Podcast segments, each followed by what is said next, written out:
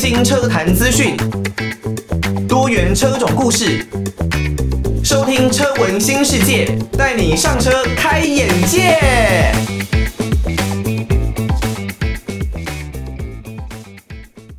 欢迎大家收听车闻新世界，带你上车开眼界。我是艾格。呃，晚上的一点过十五分的时间呢，那很感谢大家对于我们节目的支持以及收听。如果呢，你对于车闻新世界有任何的建议啊，都欢迎可以寄信到台北北门邮政一千七百号信箱，或者呢是可以 email 到 l i l i 三二九 at m s 四五点 h i n e t 点 n e t，也可以呢到 Apple Podcast 帮我们来一个五星的留言，五星推爆一下，那艾格呢绝对会相当感谢大家哦。不过呢，如果是在 Podcast 的平台上面的话，可能就没有办法。听到像我们刚刚这首完整的歌曲哦，张惠妹《坏的好人》。那当然，因为版权的问题，我们没有办法在网络上直接的播放。不过呢，如果你真的有兴趣啦，对这首歌有兴趣，都可以在各大的影音平台上面找到这首歌。好，那张惠妹呢，其实大概在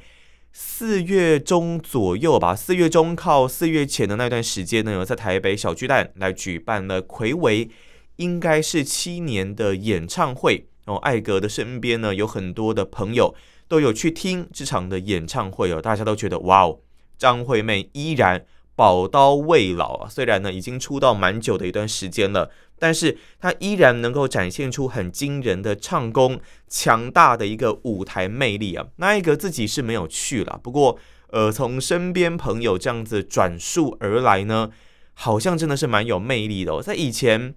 七年前那个时候，他会被禁止登台，好像我记得是因为那时候唱的太晚了，好，好像唱什么三天三夜，然后真的是太嗨了，太晚了，让四周的居民呢是没有办法接受哦。那现在终于解禁了，再度的站上台北小巨蛋的舞台哦，让大家再次体会到了张惠妹这个一代算是超级歌后她的一个强大的实力哦。好，这一集的节目呢，我们来介绍的是关于越野相关的主题哦。大家也都知道，呃，艾格呢在开了自己这一辆 Full Runner 超霸之后啊，非常非常喜欢这些越野相关的活动。那在美国呢，真的可以说是越野天堂啦。除了他们的地大物博之外呢，当然包括了其实他们的越野风气，然后还有他们的场地，都是有刻意的去做维护。然后呢，特意的去做经营的，跟台湾这一边比较不太一样。台湾这一边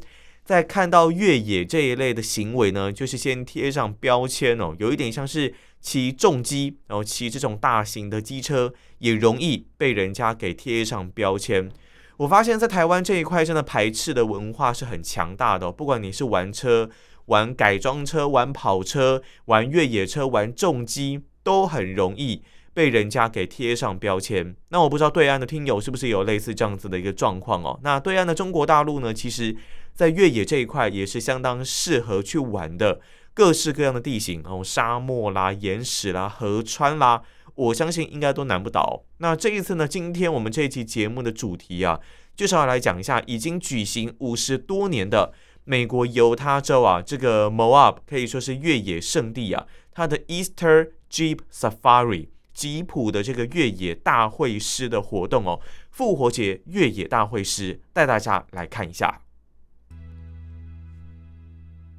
听到的是来自于宝儿《Love and Honesty》的这一首歌啊。宝儿呢，我在过去也真的有买过他的专辑哦。那我觉得他是一个很强的歌手，日韩都通。那甚至我记得连英文应该也都是没有什么问题的哦。那他的歌曲呢，也推荐给大家。宝儿的《Love and Honesty》，大家可以去听看看哦。好，我们前面先预告了，我们这集要来讲一下关于一年一度的美国犹他州吉普年度复活节的越野大会师啊，Moab Easter Jeep Safari。这个 Moab 呢，它应该可以算是美国这个 MOAB 啦，很重要的一个越野的场地。如果呢，你上各大的影音平台 YouTube 啊上面去看一下，你就可以发现，哇，这个 Moab 真的可以说是在美国的越野天堂哦。它里面呢有很多不一样的路线，然后呢每一个路线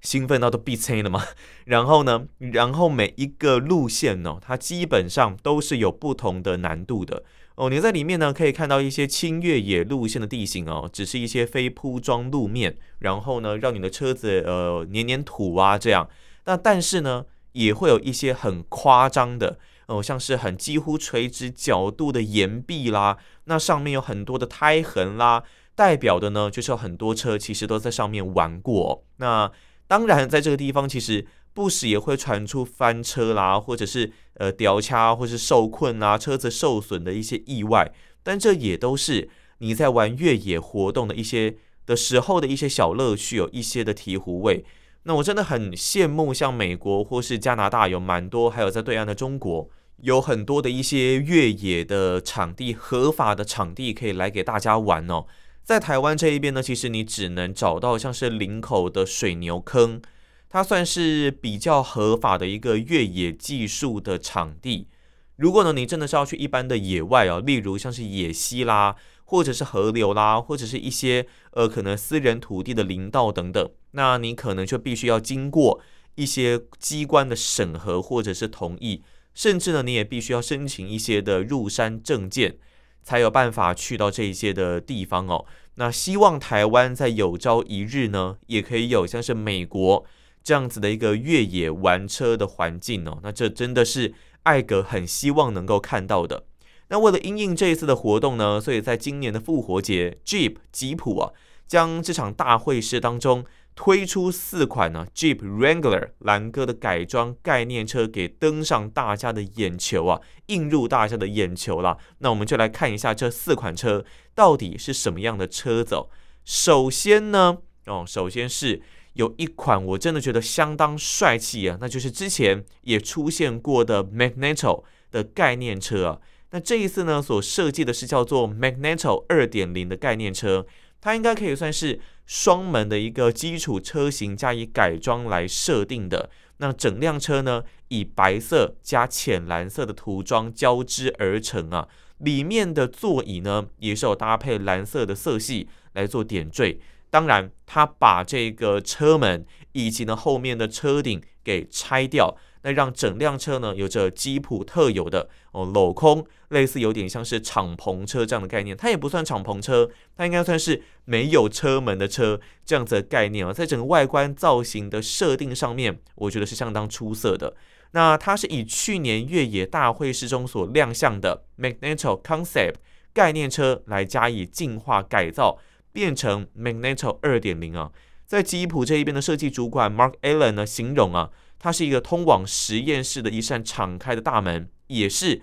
吉普未来电动化的一扇窗哦。为什么这么说呢？因为它依然采用跟去年概念车一样有电池的配置。那电池的容量呢是七十千瓦时，整个电池元件哦是分布在车身周围的四个独立的电池模组当中。当然呢，根据吉普这一边的说法。它追求的并不是续航力，而是它的整体性能方面战斗力的展现哦。所以呢，它跟汽柴油的内燃机的越野吉普车是一样的，被要求的绝对是动能的战斗力，而不是省油性啊。那在这一辆车上面呢，最大可以输出来到六百二十五匹的马力啊，另外呢，一千一百五十二牛顿米的一个峰值扭力。这个动力呢是去年概念车的三倍多，因为去年大家如果记得的话，大概就是两百五十八匹，然后三百七十牛米这样子的一个动力输出，所以呢，它整个动力的性能是呈现大概将近三级跳的一个水准呢。那最特别的呢是它还搭载六速手排的变速箱来驱动哦，这电动车这种油电混合车，大家想说怎么会？怎么会有这种手排变速箱？但之前我们其实也在节目中聊过，Toyota 这一边呢就已经有打算要推出电动车的这种手排变速箱的设定，所以呢也不令人意外了。那车厂呃说呢，它可以提供令人印象深刻的攀岩能力哦。废话呢，一千一百五十二牛米诶，然后六百二十五匹的一个最大马力诶，那这样子瞬间的推动出力一定是很可怕的。那另外还有一个比较安全的地方就是。因为是电动马达，所以呢，它并不会有熄火的问题。如果呢，你是传统的手排变速箱，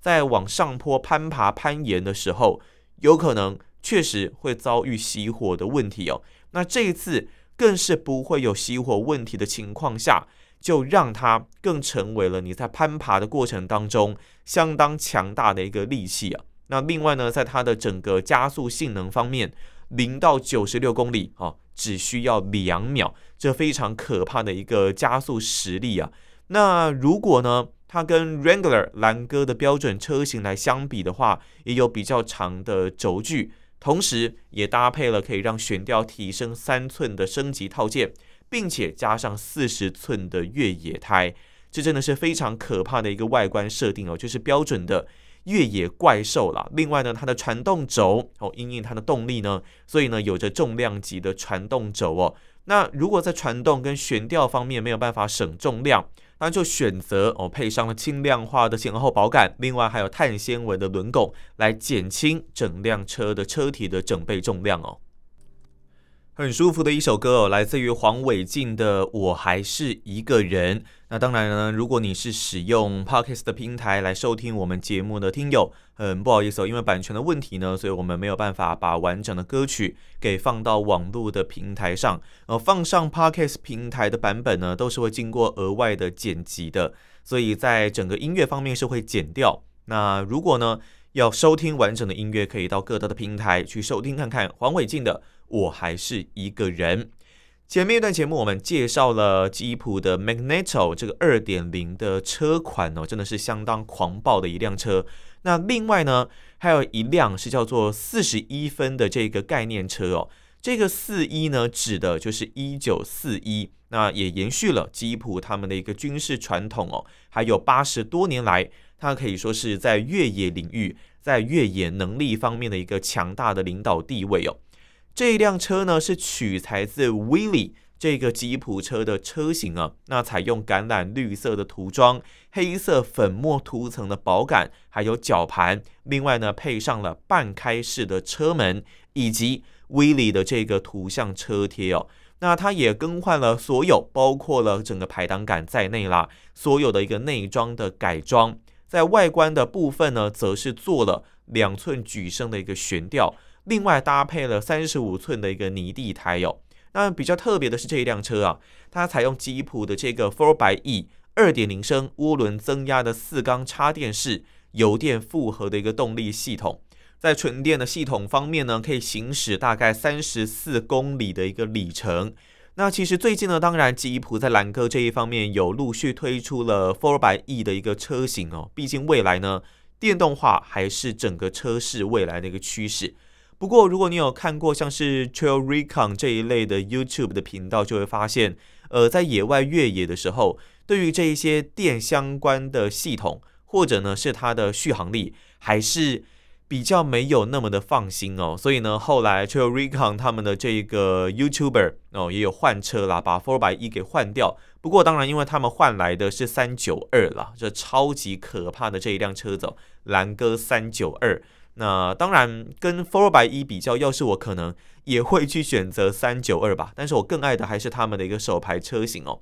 另外还有一辆是这个 Bob 的概念车啊，B O B Bob 的概念车，它是介于他们旗下的这个 Gladiator 皮卡跟兰歌之间的一个跨界的休旅车啊。那这个车名呢是源自于流星雨 Bobbing，他们呢将皮卡货床的长后悬吊削掉。提升了越野的性能，让它变得比较短一点点。那它基本上，如果你真的要说它的整个基底哦，那应该就可以说是兰哥的 Rubicon 这个车型来进行改装的。那但是它又有比较长一点点的轴距，所以呢，在整个行驶的稳定度方面是会有一些差异的。哦，如果呢你真的是要去玩一些很陡的地形，然后要用冲的，要用冲坡的方式。非常不建议使用短轴版本的车型哦，因为力学的关系嘛，还有地心引力的法则，所以呢，如果你真的冲上去，一个反弹的作用力弹回来的话，哇，那很有可能短轴车型会翻车哦。在四月份四月初的时候吧，那个时候在水牛坑就有一辆 Jimny 哦翻掉了，那那个时候照片呢、影片呢都在各大群组疯传呢。那还是提醒大家玩越野一定要量力而为。那务必要注身注意自身的安全，不要超出自己的一个能力范围哦。如果地形真的太过陡峭，宁可往后退哦，也不要贸然的去尝试。那这一次的这一辆 Bob 呢，它有较长的一个轴距啊，所以呢，在行驶的稳定度也许呢会来的比较好一点点。那车身最后一段十二寸被消除，改善了它如果在整个越野时离去角的一个性能是可以有所强化的。那当然，它也有做举升，升高了三寸，并且呢也是换上了四十寸的一个越野胎哦，让越野能力获得了全面的强化。当然，它的引擎动力方面呢，是配置也不错，三点零升 V 六的柴油引擎啊，那是八速自排的变速箱。另外，在轮拱跟引擎盖方面呢，使用碳纤维的套件。此外，它有车门，也有一个硬顶，它是这，但是它这硬顶不太一样哦，它是帆布从硬顶向后延伸到车后货床上方的一个帆布盖。所以呢，是有帆布这样子的一个材质设定的。那现在呢，其实蛮多购买兰哥的车主也会做这样子的一个选配。那这样的部分大家喜不喜欢？整个耐用度如何呢？其实也就见仁见智了。但这一辆车不管它什么耐不耐用啦，或者是风噪声怎么样，依然是人见人爱的一辆超级越野车。刚刚听到这首歌曲是来自于 Nicki Minaj 的 Busy in the Trap。哦，他的歌曲呢，当然他是一个非常知名的嘻哈歌手啊，所以呢，整个节奏是相当的强烈的，我觉得很适合来搭配你们在越野的时候，或是我们现在在介绍这些越野车的过程当中，很适合拿来做一些音乐的搭配哦。那最后，最后，在越野大会师的最后一款车呢，是这个 Jeep 啊，特别为 Moab 越野大会打造的纪念兰哥 Rubicon 二十周年的二十周年版的概念车。那 Jeep 呢，在二十年前哦，用 Jeep 的车款呢，在落基山脉从事越野挑战训练的时候，有一条越野路径叫做 Rubicon Trail，所以呢，他们就有一辆车叫做 Wrangler。Rubicon 就是大家很熟悉的兰哥的 Rubicon 的这一款车型，他们这一次呢，特别推出了二十周年的纪念版，那用上的是他们现在主打的超级性能越野车三九二的这一颗六点四升的 V 八引擎啊，并具有特殊的双模式主动排气的装置。在引擎盖上呢，也配上了一把大大的铲子哦，这个整个霸气呢可以说是十足啊！大家开玩笑的说，虽然用不到，但看起来绝对是非常的帅啊。那另外车侧呢，采用半开式的车门哦，也有结合滑动装置，来让帆布的车顶做滑移的结构。当然，整辆车呢也可以更轻啊。那基本上 Rubicon 的这个车型呢。占了过去整个兰哥系列所有销售量的三成，所以呢，这一次，呃，吉普会在二零二三年推出二十周年的纪念版。那这一辆的概念车呢，也有可能会加以量产哦，加上三十七寸的越野胎，还有 Rubicon 的一个越野套件，哇，那这真的是非常非常的香哦。尤其呢，如果根据以前各大车厂的一个操作经验来说，如果是这种特殊周年的纪念版，像是最呃之前去年吧，Mazda 的 MX-5 它就有呃也是周年纪念版，一百周年的纪念版。那现在兰哥的 Rubicon 推出了二十周年的纪念版哦，未来这个保值性应该是会相当的不错。所以呢，如果真的有兴趣的听众朋友，有能力有机会来碰到这一款车的话，艾格觉得千万千万不要错过。听到的是经典歌曲啊，合演超男子，我们真的爱过吗？那前面呢，我们这期节目啊，有介绍了四款啊，很经典。吉普呢，他们在 Moab 这个年度的越野大会师啊，复活节年度的越野大会师所展出的四款重度改装的吉普车啊，那它还有展出了一款切肉机，就是 Cherokee。呃，台湾应该蛮多的车友会很喜欢这一款车啊。有着休旅车外形的设定，但是呢，又有着还蛮不错的一个越野性能哦。这一次呢，也展出了一台 Trailhawk 4xe 的特试车啊，也进行了重度改装，有三十三寸的越野胎。那另外呢，在整个悬吊方面也是进行了蛮多的一些升级哦。所以呢，在这一次，呃，吉普在这个越野大会师里面呢，展现了他们未来的蓝图。除了他们有很强大的越野车款的设定之外，另外，在未来呢，也几乎是确定